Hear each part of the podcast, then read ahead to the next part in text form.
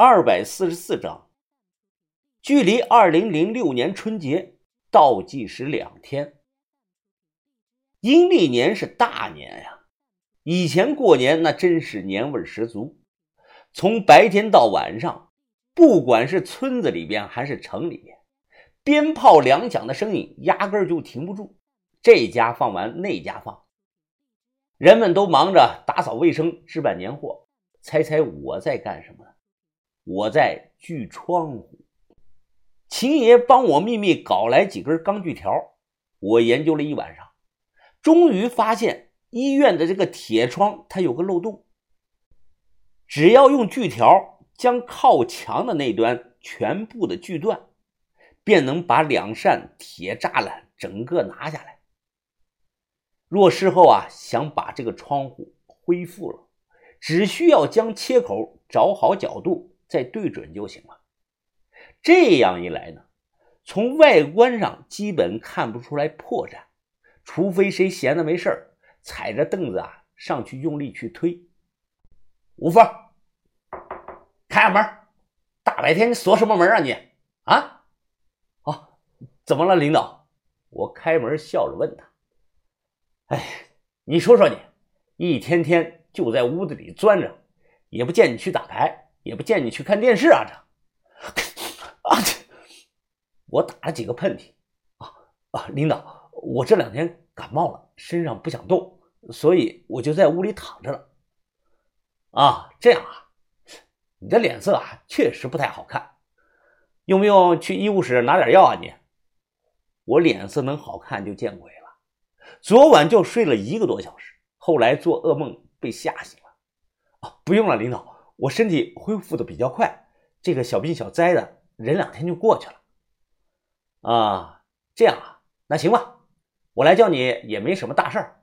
刚才啊，上头通知我。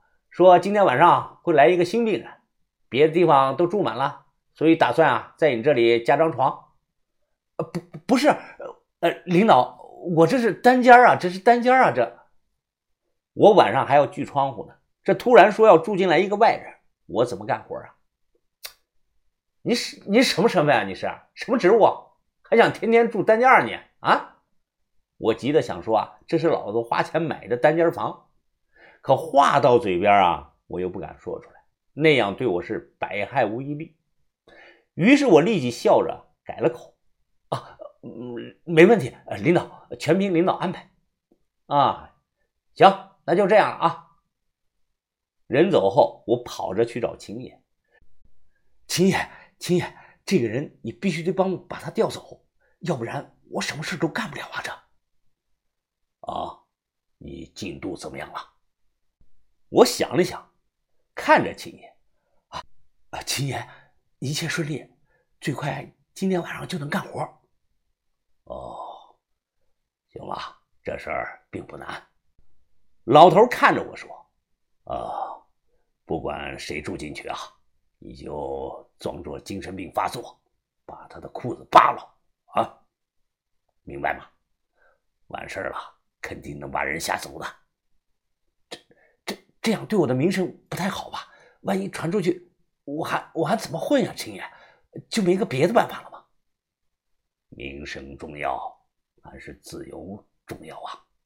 让对方知难而退，这是当下最简单、最有效的办法。哦，好，我明白。正说着话呢，突然一个男的急匆匆的跑了过来。哦，出事了，秦爷，呃，老许的病又发作了。你赶快去看看吧。听闻这句话，老头立即二话没说跑了出去。我虽然不知道这个老许是谁，但也跟着去看了。刚到四零九病房，就听到一个男人是撕心裂肺般的惨叫啊！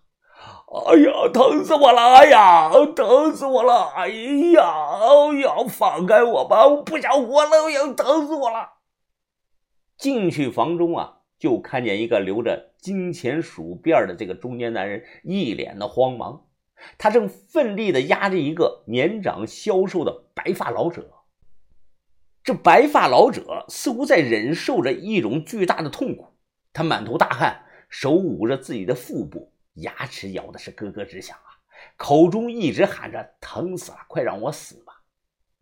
秦爷见状，着急的问道：“大娃子，这老周的病不是已经好了吗？怎么又发作了？”这这个留着辫子头的男人啊，也着急的回道：“哎呀，我也不知道怎么回事啊，现在又发病了。”我小声的问秦爷的一名手下：“这个人咋回事呢？什么病啊？”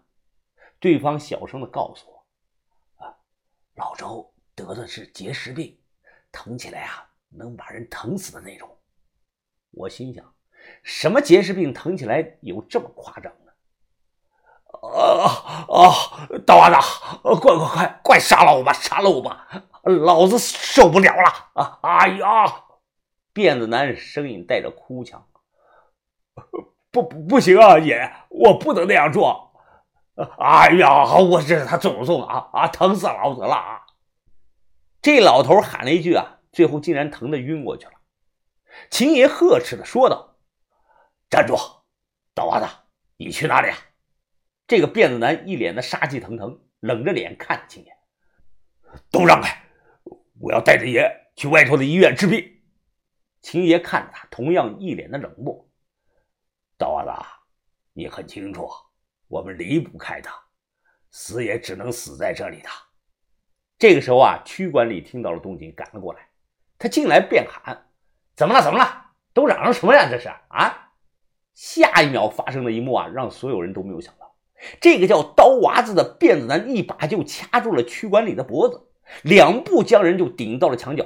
他声音沙哑，眼睛通红的看着这个区管理：“姓区的，我要带着我爷出去，按照江湖规矩来。”辫子男此言一出，现场瞬间安静了下来。秦爷咬着牙，率先开口，一字一句的说道。刀娃子，你你这样必死无疑呀！别那样做，你给我点时间，我来帮老周想办法。放开，放放开！区管理一把甩开了他的手，怒声的看着他：“我看你是活够了吧？想找死不成？”辫子男眼睛红的厉害，他看着区管理，沙哑的嗓子说道：“你你姓区的，算个什么东西？”当年我们被关进这里，这是郑老会长立的规矩。我再重复一遍，我现在要求按照会规矩来。好，好，好，大娃子，你有种啊！你想死是吧？我满足你。哼！辫子男冷冷的笑，把我的刀还给我，看看到底是谁先死。从四楼的走廊一上来，那里的墙上挂着一面铜锣，锣上落了厚厚的一层灰尘。我以前以为啊，这个锣就是个装饰品，挂墙上是为了好看。没想到，就看到区管理一脸的怒气，搬来了凳子踩了上去。他毫不犹豫的当的一拳就砸响了锣，锣声悠扬，传向四面八方。这里的人顿时爆发出了巨大的呼喊声，许多人是热血沸腾，重复的大喊：“刀娃子，刀娃子，刀娃子，刀娃子！”见状，秦爷只是无奈的叹了声气。这到底是在干什么呢？我一脸的不解，完全搞不明白眼前的状况。这个时候，我背后啊，突然传来了一道漫不经心的声音：“ 勇气可嘉呀，但太莽撞了，有好戏看了。”我回头一看，说话的正是吃我屎的那个男的。我皱了皱眉头：“这在干什么呀？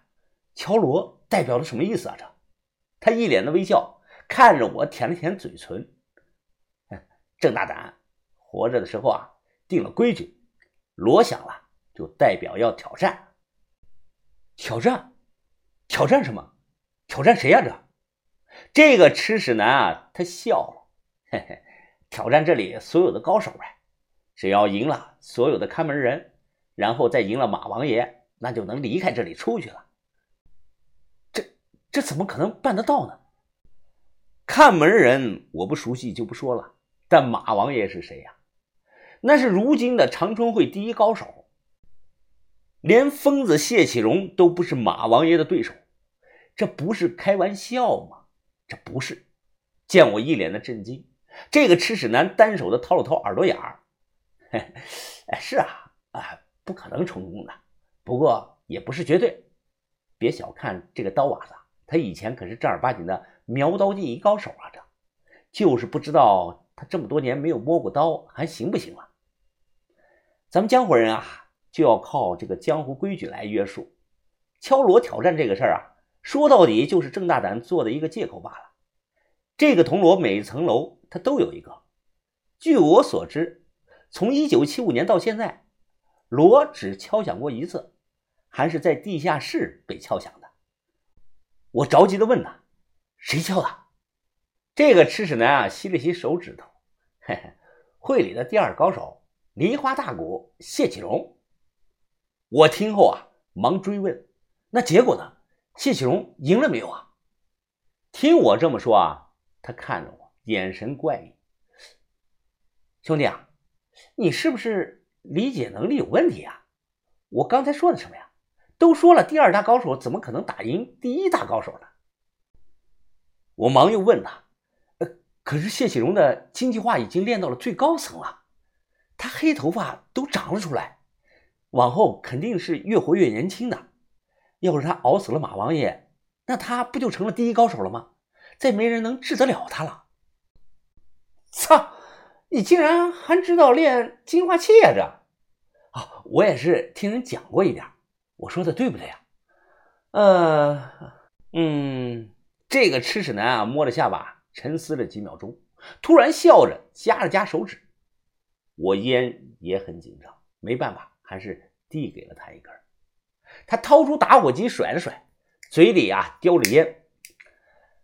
啊，没错，你说的也对啊。如果马王爷不在了，那谢启荣就是 number one 了，整个会里啊再无敌手。哎，娘了个西皮的，这个火不好使啊！哎，兄弟，你打火机借我用一下。